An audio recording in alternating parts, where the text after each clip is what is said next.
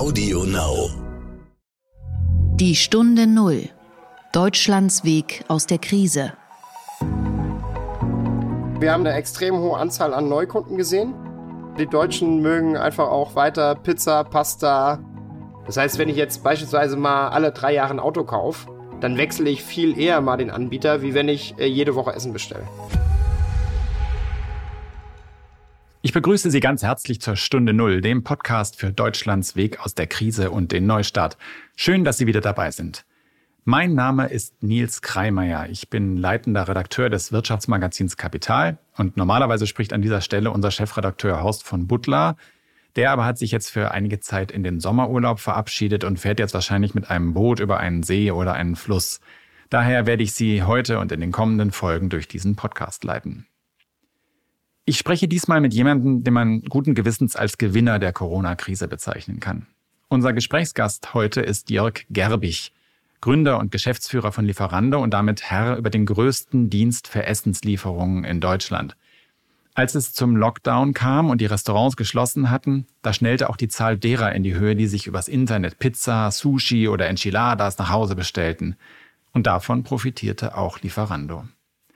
Jörg Gerbig wird uns erzählen, ob das ein Trend ist, von dem wir davon ausgehen müssen, dass er anhält. Der Gedanke zum Tag.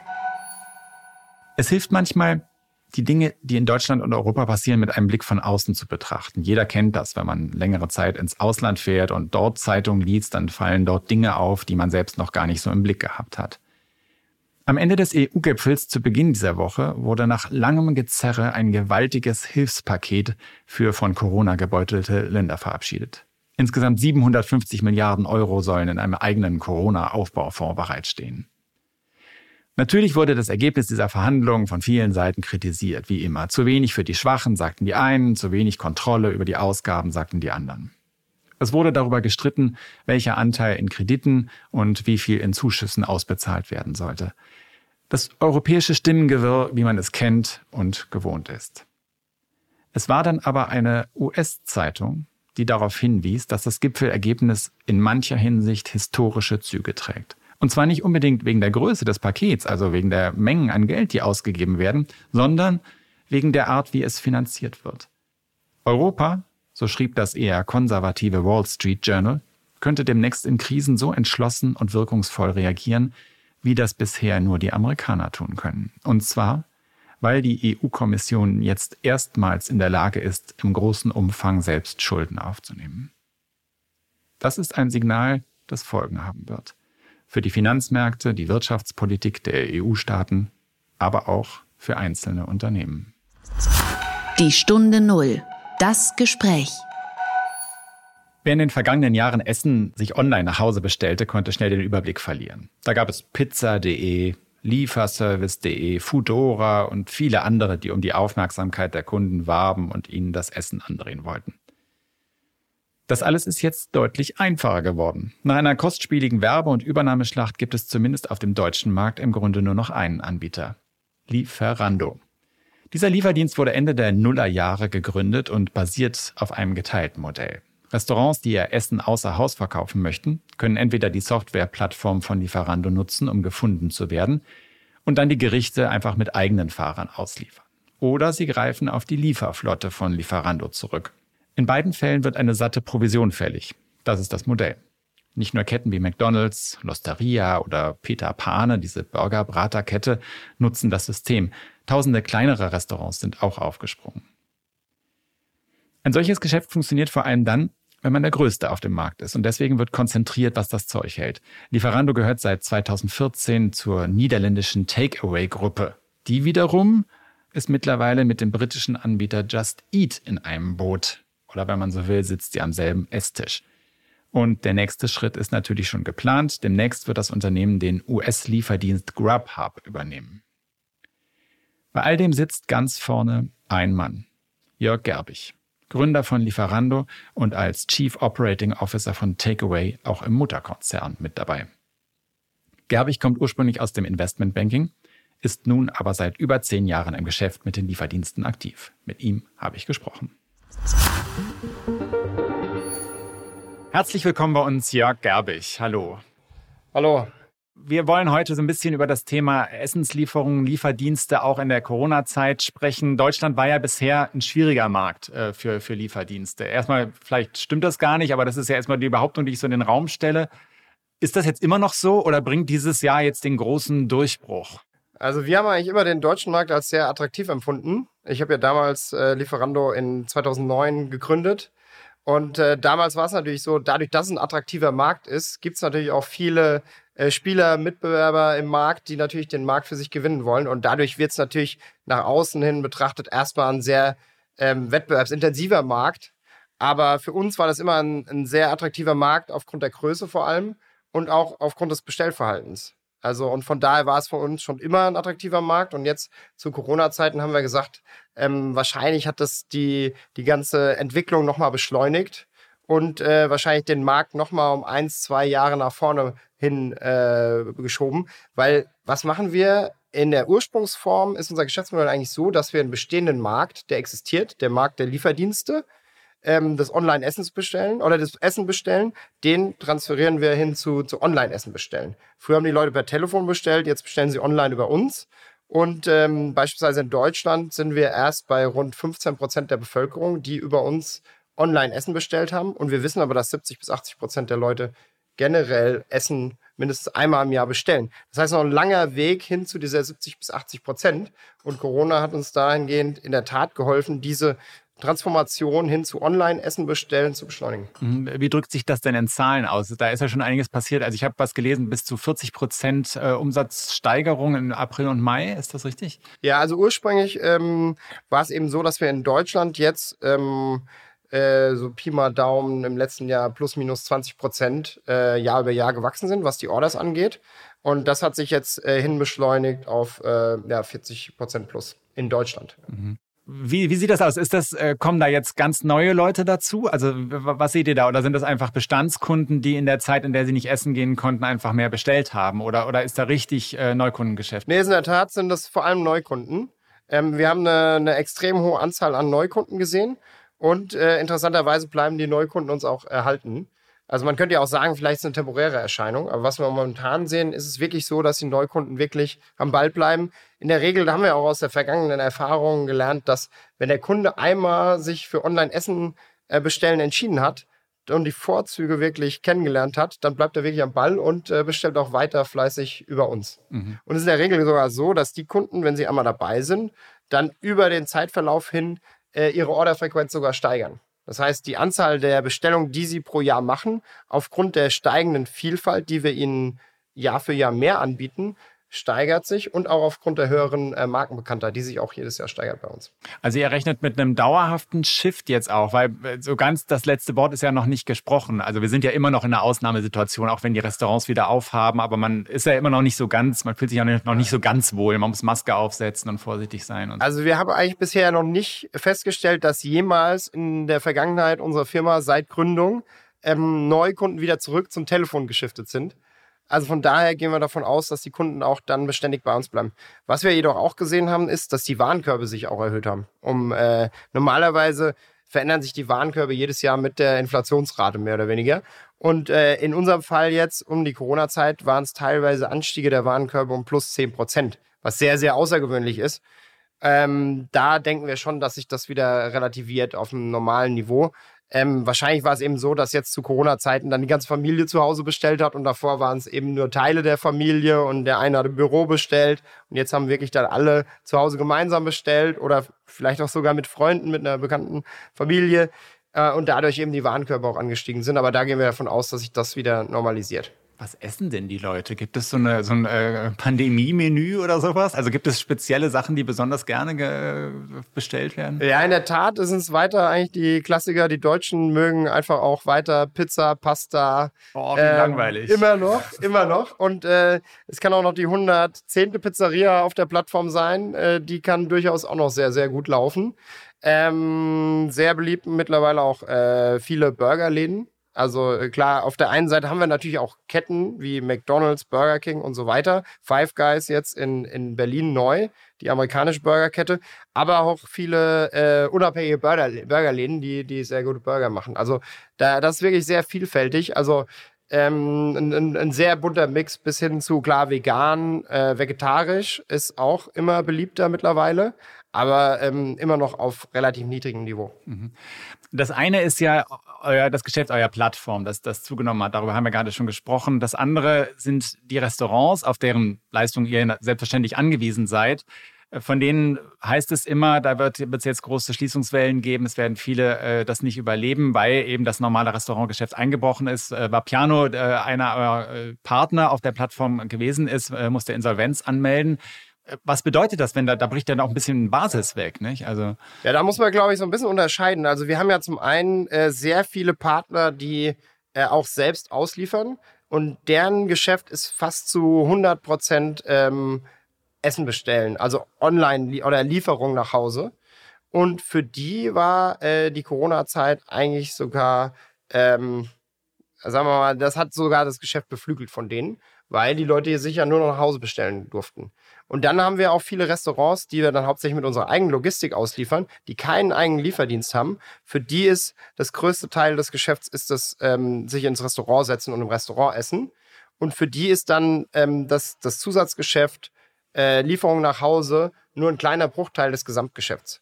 Und äh, für die war es, wie gesagt, in dieser Corona-Zeit schwierig. Also beispielsweise Vapiano ist natürlich der größte Teil in Restaurantgeschäft und Online-Lieferung oder Lieferung in dem Fall ist nur ein kleines Zusatzgeschäft. Das heißt, wir, was wir gesehen haben auch zur Corona-Krise, haben äh, die Restaurants hauptsächlich zugemacht, die wir mit eigener Logistik ausliefern, weil das die Restaurants sind, die hauptsächlich abhängig sind vom Kerngeschäft im Restaurant essen und die Restaurants, die 100 Prozent oder zum größten Teil oder zum größten Teil eben eigene Lieferung machen, die sind weiter aufgeblieben und die haben sogar profitiert. Das heißt, es ist eigentlich so ein Mix. Und äh, interessanterweise ähm, haben wir auch in der Anfangszeit beispielsweise gesehen, durch die ganze Konsumentenverunsicherung und so, dass äh, in der Anfangszeit erstmal unsere Orders 20, 30 Prozent nach unten gingen. Das war ganz interessant zu beobachten in Deutschland. Und dann hat sich aber äh, relativ schnell wieder erholt. Also das war sozusagen so eine generelle Verunsicherung überhaupt. Äh ich glaube, es war ein Mix aus genereller Verunsicherung und der Schließung vieler Restaurants, bei denen man vorher bestellt hatte. Mhm. Also viele Kunden, vor allem in den äh, Stadtgebieten, waren eben gewohnt, bei Restaurants äh, zu bestellen, die eine eigene Logistik haben. Also die, äh, sorry, mit der, äh, die wir über unsere Logistik ausliefern. Und äh, die haben auf einmal zugemacht. Und da war dann so eine Verunsicherung da. Ja, mein Lieblingsrestaurant jetzt zu. Zusätzlich habe ich jetzt viel vielleicht im Supermarkt eingekauft. Deswegen, äh, interessanterweise hatten wir das noch nie gesehen, dass innerhalb so einer kurzen Zeit die Bestellungen auch um 20, 30 Prozent nach unten gingen. Und da haben wir uns natürlich auch Gedanken gemacht, wird es sich so weiter auf diesem Niveau etablieren oder nicht? Und haben dann aber wiederum innerhalb kürzester Zeit gesehen, dass die Bestellungen dann nach oben geschnellt sind und sogar über das äh, Niveau vor Corona.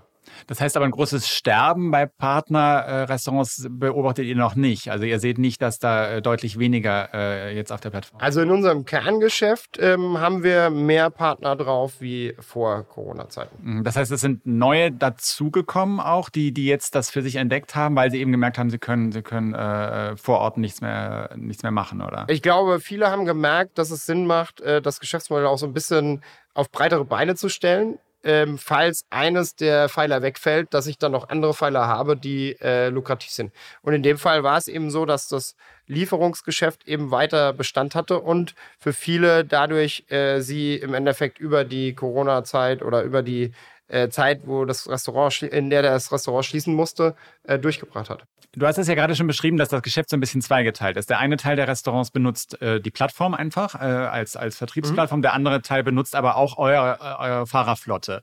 Es heißt immer, dass diese, diese, dieses Fahrerflottengeschäft für euch eigentlich nicht profitabel ist, äh, obwohl ihr, glaube ich, eine 30% Provision nimmt. Ja. Äh, ist es so und wenn ja, warum? Ja, es ist in der Tat nicht profitabel. Ähm, und in ganz Kontinentaleuropa kenne ich keinen Markt, wo das profitabel abläuft. Weil 30 Prozent Provision klingt ja, zunächst aber man kann sich das eigentlich relativ einfach ausrechnen. Also ähm, der Fahrer bekommt äh, inklusive, wir haben die Fahrerflotte ja komplett äh, fest angestellt, sozialversicherungspflichtig beschäftigt. Ähm, wir stellen äh, Fahrräder oder zahlen teilweise äh, zahlen ähm, einen Ausgleich, wenn die ihr eigenes Fahrrad nutzen oder wenn sie ein anderes äh, Fahrzeug nutzen. Das heißt, die Gesamtkosten dieses Fahrers äh, sind bei äh, weit über 15 Euro. Äh, und jetzt vernachlässige ich mal die, die Kosten, die wir haben, um so einen Fahrer irgendwie neu einzustellen. Wenn Sie jetzt sagen, ein Durchschnittswarenkorb von der Bestellung ist bei äh, 20 Euro, Sie kriegen darauf 30% Marge, dann sind Sie bei so rund 6 Euro. Ähm, wenn der Fahrer wirklich äh, in guten Zeiten und Sie müssen ja eine Auslastung schaffen über einen ganzen Monat hinweg, nicht nur in den Peaks, sondern über den ganzen Monat hinweg schafft der Fahrer wahrscheinlich zwei ähm, Bestellungen pro Stunde. Das heißt, da kriegen Sie 12 Euro. Das heißt, äh, mit der einfachen Rechnung sehen Sie schon, Sie sind relativ weit davon entfernt, nur die Fahrerkosten zu decken. Jetzt haben, können Sie natürlich argumentieren, wir haben noch äh, die, die Lieferkosten, die liegen momentan bei uns bei 1,50 Euro. Das ist natürlich brutto, nicht netto. Ähm, das heißt, dann, dann sind Sie irgendwo bei äh, nicht 12 Euro, sondern 14. Aber dann sind Sie immer noch weit davon entfernt, die Fahrerkosten nur zu decken. Und das ist nur der eine Teil. Und dann haben sie ja eigentlich noch Marketingkosten und so weiter und so fort. Das heißt, das Geschäftsmodell ist in der, ähm, in der Konstellation nicht profitabel und wird es auch nicht sein. Ähm, dennoch ist es für uns ein, ein, super Kanal, Neukunden zu gewinnen, ähm, attraktive Restaurants mit auf die Plattform zu bringen. Und äh, wir haben natürlich auch dann die Marktplatzrestaurants und ähm, wir sehen auch, dass die Kunden dann im Querschnitt ähm, sowohl beim Marktplatz als auch bei Logistikrestaurants bestellen und dann der Kunde für uns über den Zeitraum dann auch wieder profitabel wird. Mhm. Die Fahrer kommen ja nun in direkten Kontakt äh, mit den Kunden. Das heißt, da ist in Corona-Zeiten dann auch ein besonderes äh, Regime wahrscheinlich gefordert. Nicht? Was ist da, was ist da passiert? Wie, wie ist äh, ähm, Hygiene ähm, gewährleistet worden, Abstandsregeln ja. und all sowas? Also wir haben äh, viereinhalbtausend Fahrer in Deutschland und äh, die sind auf 38 Städte verteilt. Wir haben dann die kontaktlose Lieferung eingeführt, relativ schnell. Ähm, und zusätzlich darüber hinaus haben wir dann versucht, möglichst schnell auch die Fahrer mit äh, allen möglichen ähm, äh, Hygieneartikeln zu versorgen. Wie sieht äh, denn so eine kontaktlose Lieferung aus? Also der Fahrer kommt quasi an, ähm, äh, stellt den, er hat ja immer diesen, diesen ähm, Rucksack dabei, den stellt er vor sich ab, also vor der Tür quasi des Kunden, macht den Rucksack auf, äh, tritt zwei, drei Schritte zurück und der äh, Kunde darf dann die, äh, die Tüte aus dem Rucksack herausnehmen. Und zusätzlich darüber hinaus haben wir jetzt noch die Trinkgeldfunktion eingeführt. Ähm, und die Trinkgeldfunktion dient ganz um äh, eben diesem Ziel, die kontaktlose Lieferung zu vervollständigen. Weil wenn ich eine kontaktlose Lieferung habe, aber dann am Ende doch noch das Bargeld übermittle als Trinkgeld, dann ist es natürlich nicht der Sinn der Sache. Und deswegen haben wir die Trinkgeldfunktion noch eingeführt. Und ähm, wir leiten 100% der Gelder da komplett an die Fahrer weiter oder eben an das Restaurant. Und das Restaurant ähm, äh, ist dann eben in der Pflicht, das an die die äh, an seine eigenen Fahrer weiterzuleiten.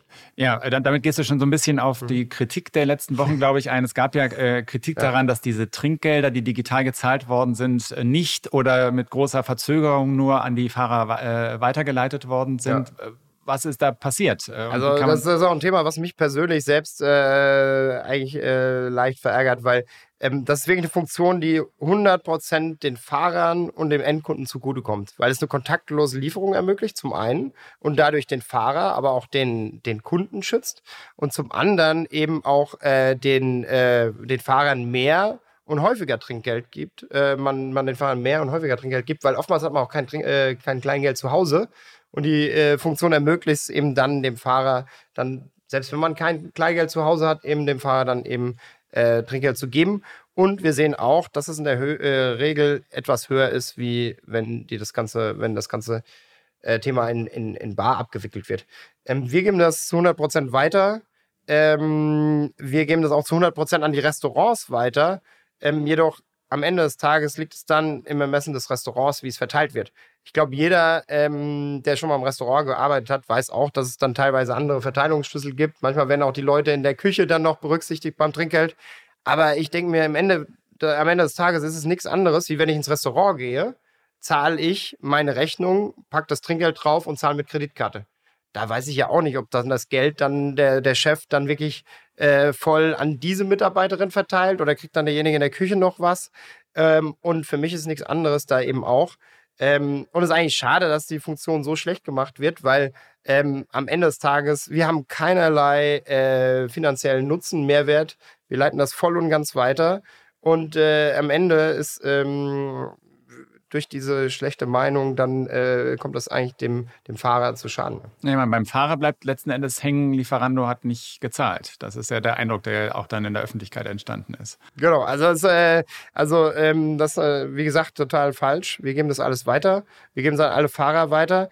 Ähm, weshalb dieser Brief da erscheint, äh, kann ich nur spekulieren, dass entweder der, äh, der das Restaurant, äh, wenn das der Fahrer war, vielleicht hat der, der Restaurantbetreiber das in der Tat dann nicht an den Fahrer weitergeleitet. Das kann ja sein. Also es war auf jeden Fall keiner unserer eigenen Fahrer. Und äh, die andere Möglichkeit ist, dass der Restaurantbetreiber vielleicht die Abrechnung auch nicht versteht. Oder dass es da eben zu Missverständnis kommt. Das kann auch sein. Aber ich kann nur sagen, wir gehen es voll und ganz weiter.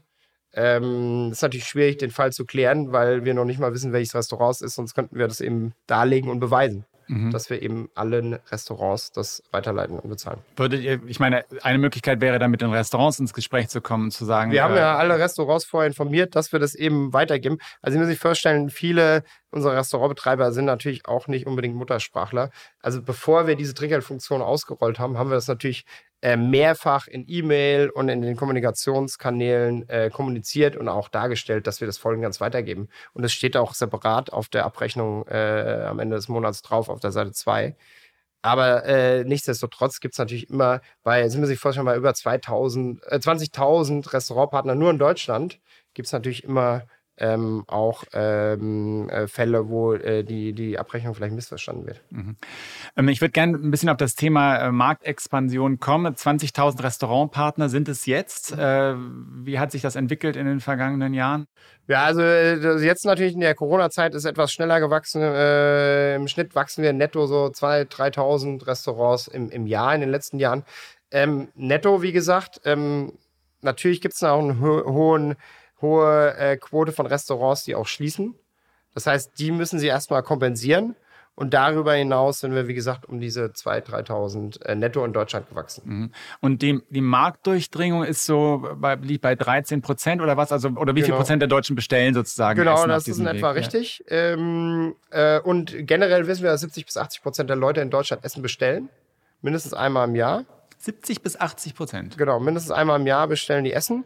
Und der große Teil davon äh, passiert immer noch per Telefon. Das heißt, die rufen dann aber auch einfach immer bei dem gleichen Restaurant an. Genau, genau. Und ich glaube, es ist ein bisschen so auch ein Generationending. Meistens kann man eigentlich die Gewohnheiten der Menschen nicht mehr so leicht ändern. Und das heißt, dann äh, wächst aber jedes Jahr eine neue Generation äh, auf, die eben sich direkt für eine Online-Plattform entscheidet die gar nicht mehr dran denkt, ich rufe jetzt per Telefon bei irgendjemandem an, sondern die neue Generation sagt, okay, ich äh, gehe jetzt direkt zu Lieferando und bestelle. Und das heißt, über äh, die Jahre hinweg ähm, gibt es dann eben diesen Shift hin zur Online-Bestellung. Mhm. Dann ist halt die Frage, wo ist so ein bisschen die Grenze? Also ihr habt ja nach einer ähm, gigantischen Konkurrenzschlacht und, und, Werbeschlacht im Grunde genommen äh, fast so eine Art Monopol in Deutschland erreicht, durch, das Übernahme, äh, durch die Übernahme des Geschäfts von, von Delivery Hero in Deutschland zumindest. Äh, der einzelnen Geschäftszweige. Also wo, hat das, wo endet das? Äh, wie, wie, wie geht das jetzt noch weiter? Also es gibt eigentlich mehrere Wachstumsfaktoren. Das eine ist, wie gesagt, von diesen äh, plus minus 15 Prozent Marktdurchdringung zu 70, 80 Prozent zu gehen. Das ist ja allein noch ein riesiges Marktpotenzial. Das sehen Sie auch alleine halt schon an den äh, 20 äh, Prozent plus Wachstum jedes Jahr, die wir immer noch haben, wo wir schon äh, Millionen von Orders im Monat vermitteln. Und dann das andere Wachstumspotenzial ist, das ist ja nur die Leute, die über uns bestellen. Das andere Wachstumspotenzial ist, wie häufig die Leute dann wirklich über uns bestellen. Und da ist so, dass wir firmenweit rund zwölf äh, Bestellungen erst im Jahr haben. Das heißt, äh, wenn Sie mal überlegen, wie oft man eigentlich in der Regel isst im Jahr, plus minus 500, 600 Mal, ähm, dann äh, ist es von diesen zwölf bis hin zu dieser Zahl noch ein sehr großer Weg. Ähm, und das kriegen wir eigentlich nur hin durch eine höhere Markenbekanntheit, eben noch, dass man wirklich jeden Tag denkt, man könnte über Lieferando Essen bestellen, durch eine größere Vielfalt an Restaurants in vielen Bereichen, in vielen äh, ländlichen Gebieten vor allen Dingen, ist es immer noch sehr stark Fastfood getrieben. Und äh, Fastfood, ich kann natürlich nicht jeden Tag Pizza essen, aber in Berlin beispielsweise ist es schon so, dass die Vielfalt um einiges größer ist äh, und ich mich, äh, ich selbst auch, mich fast nur von Lieferdienstessen ernähre. Ähm, von daher ähm, ist das noch der zweite Wachstumstreiber. Und dann ist eben darüber hinaus dann die Frage, äh, gibt es da noch andere Bereiche, in denen man auch nochmal zusätzlich dafür sorgen könnte, dass man dann auch die Bestellquoten erhöht. Beispielsweise ähm, haben wir jetzt mit dem B2B-Geschäft ähm, nochmal äh, etwas in Angriff genommen, wo man dann auch die Kunden beispielsweise bei der Arbeit abholen kann und dann sozusagen die Mittagsbestellung in der Firma auch noch ähm, ähm, abgreifen könnte. Mhm. Also B2B heißt, äh, wie, wie ihr mit Firmen, für Firmenkunden sozusagen Essenslieferungen organisieren könnt. Wie, wie sieht das dann mhm. genau aus? Also genau. wenn ich eine Belegschaft, sagen wir mal, wie hier bei uns von 20 Leuten, sagen wir mal, sind.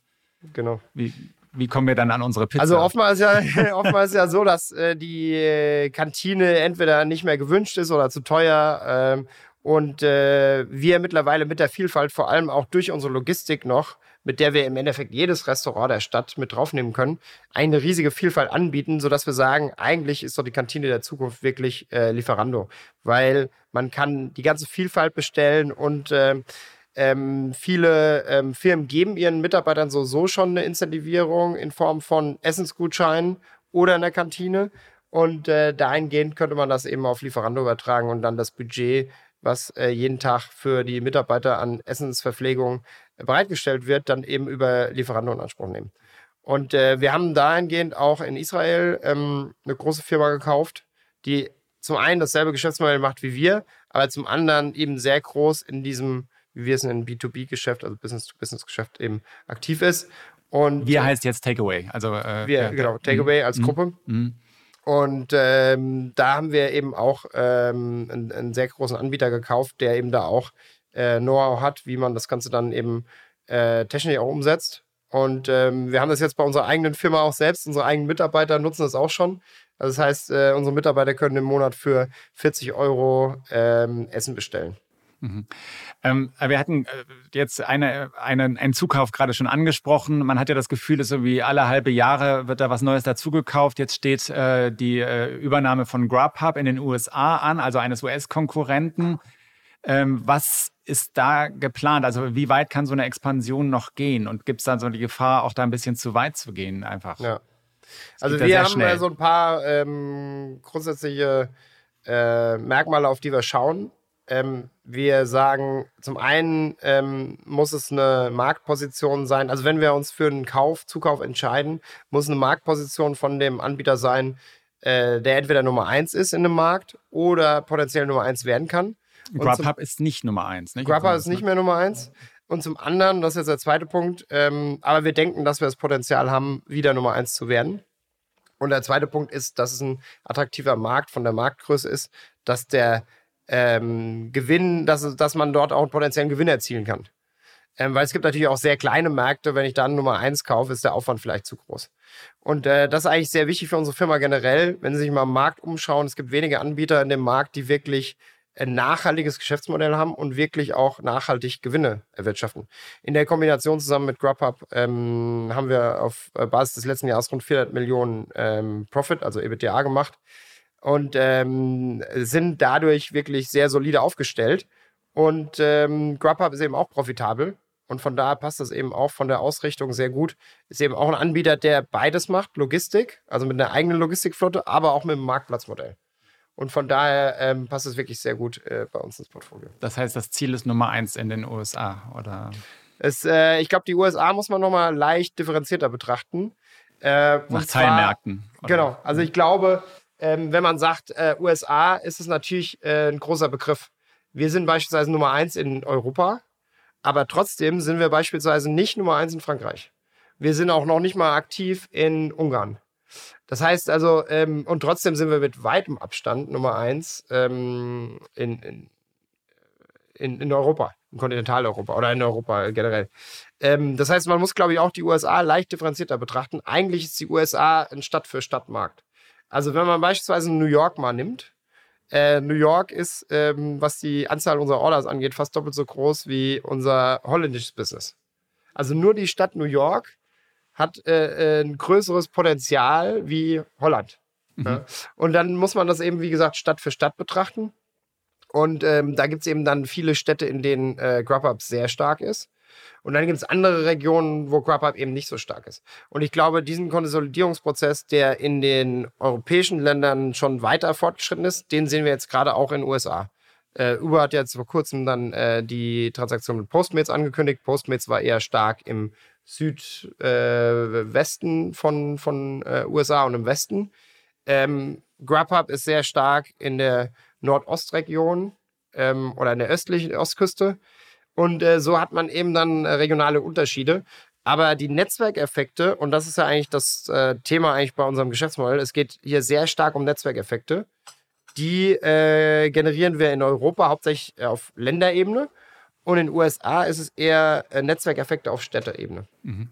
Gibt es denn eigentlich einen Markt, der noch so richtig unberührt ist, der aber vielleicht äh, das Potenzial hat, ein interessanter Markt zu werden? Also wo, wo, wo das Geschäft einfach noch gar nicht so bekannt ist? Nee, eigentlich nicht. Also deswegen ist es eigentlich auch fast nicht mehr möglich, organisch in den Markt reinzugehen.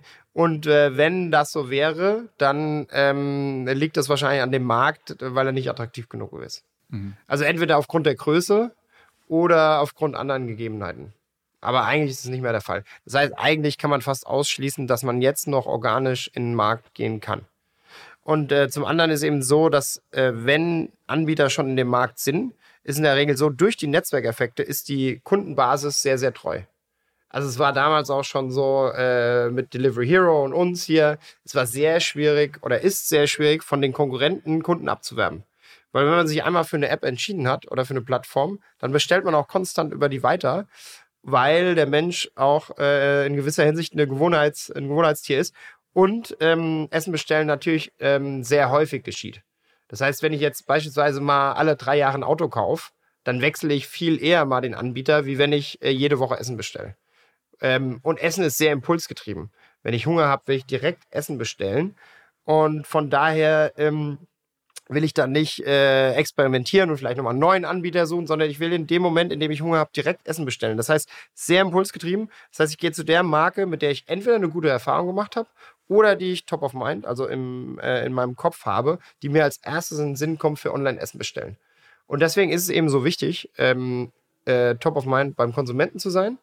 Und das heißt eben auch, dass die äh, Kundenbasis sehr loyal ist und wenn ein Anbieter in einem Markt schon sehr groß ist, generiert er eben durch diese Kundenbasis und durch diese Markenbekanntheit und durch das Restaurantnetzwerk solche Netzwerkeffekte, dass es sehr, sehr schwierig wäre, organisch in so einen Markt reinzugehen. Mhm. Wenn man jetzt nochmal zu Deutschland zurückkommt, äh, wie viele Kunden sind jetzt in Deutschland auf der Plattform? Ähm, über 10 Millionen. 10 Millionen. Wie viel sind es in fünf Jahren? Oder ja, nächst, im Endeffekt, nächstes Jahr? wenn sie plus minus 20 Prozent Wachstum annehmen, dann kommen sie ganz gut hin.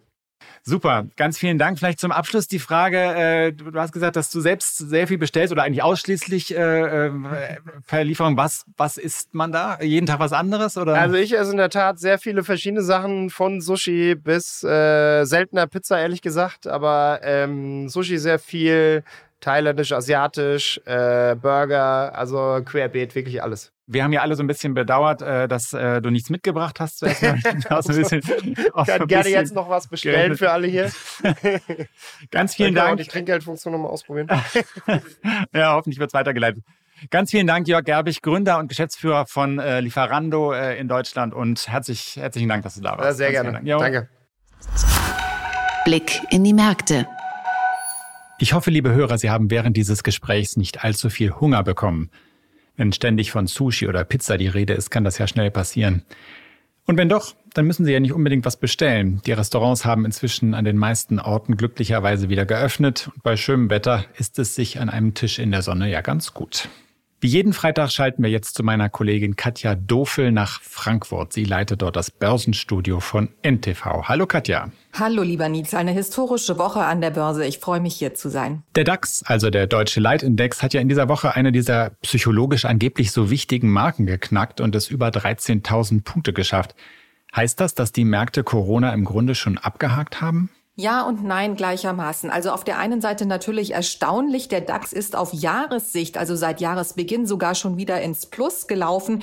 Wie kann das funktionieren? Es werden einfach Erwartungen und Psychologie gehandelt und die Unternehmen waren nach dem Ausbruch der Corona-Pandemie und der wirtschaftlichen Schließungen so erschrocken, dass sie ihre Erwartungen und ihre Prognosen für das restliche Geschäftsjahr dramatisch nach unten korrigiert haben. Teilweise so weit, dass sie jetzt in der Lage sind, sind, doch ein bisschen bessere Geschäfte zu erzielen. Heißt im Klartext, es läuft schlecht, aber nicht ganz so schlecht wie erwartet. Der DAX hatte nun drei Gewinnwochen in Folge. Diese Woche dürfte mit einem kleinen Minus zu Ende gehen. Die Nervosität der Börsianer bleibt ausgesprochen hoch. Das kann man gut am Angstbarometer, dem sogenannten Volatilitätsdax ablesen, der ja die Kursschwankungen misst und eben daran zeigt, wie nervös die Börsianer sind. Und sie sind nach wie vor relativ nervös, wenn auch bei weitem nicht mehr so wie Anfang März, als die Corona-Pandemie ausgebrochen ist.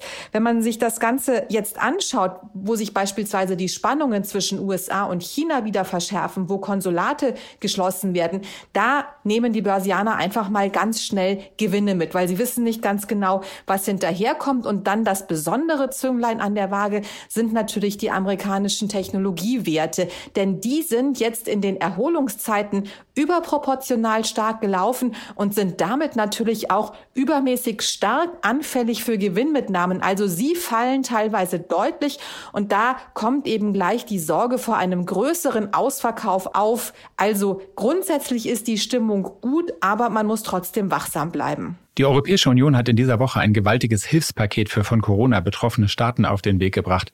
Vielleicht hat das ja für die Anleger einen beruhigenden Effekt gehabt. Ganz klar, dieser historische EU-Gipfel war auf jeden Fall für die Märkte der Turbo in dieser Woche.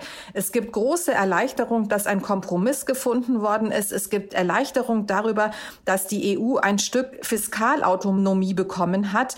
Es ist das größte Finanzpaket in der Geschichte der EU und es bekommt sogar gute Noten von amerikanischen Bankern und Investoren, die sagen, dieses Paket macht Europa und den Euro noch attraktiver. Also es wurde mehr als 90 Stunden gehandelt und gefeilscht. Dieses Corona-Hilfspaket macht etwa drei Viertel des ansonsten beschlossenen EU-Haushalts von etwa 1070 Milliarden Euro aus. Das Corona-Hilfspaket liegt ja bei 750 Milliarden Euro. Und äh, dieses Paket ist natürlich auch bitter nötig, wenn man sich die Hilferufe mancher Branchen, insbesondere Gastronomie und Veranstaltungsmanagement anhört und anschaut, die tatsächlich vielfach vor dem Ausstehen. Die Pleitewelle so sagen viele Verbände, steht uns erst bevor. Und deswegen ist natürlich dieses Geld bitter nötig. Die Interpretationen, die sind nun unterschiedlich. Die einen sagen, es ist ein Schritt hin zur Vergemeinschaftung von Schulden.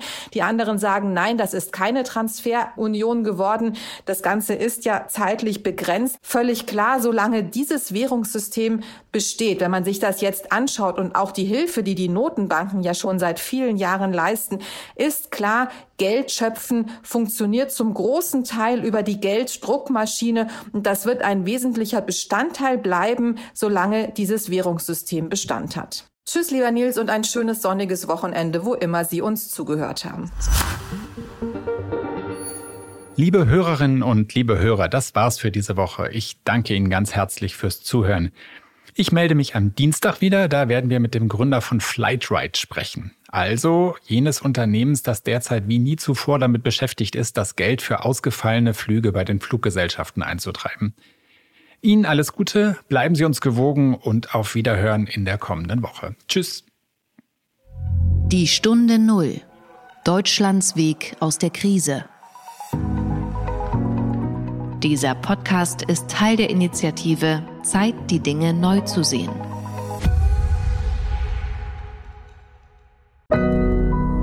Audio Now.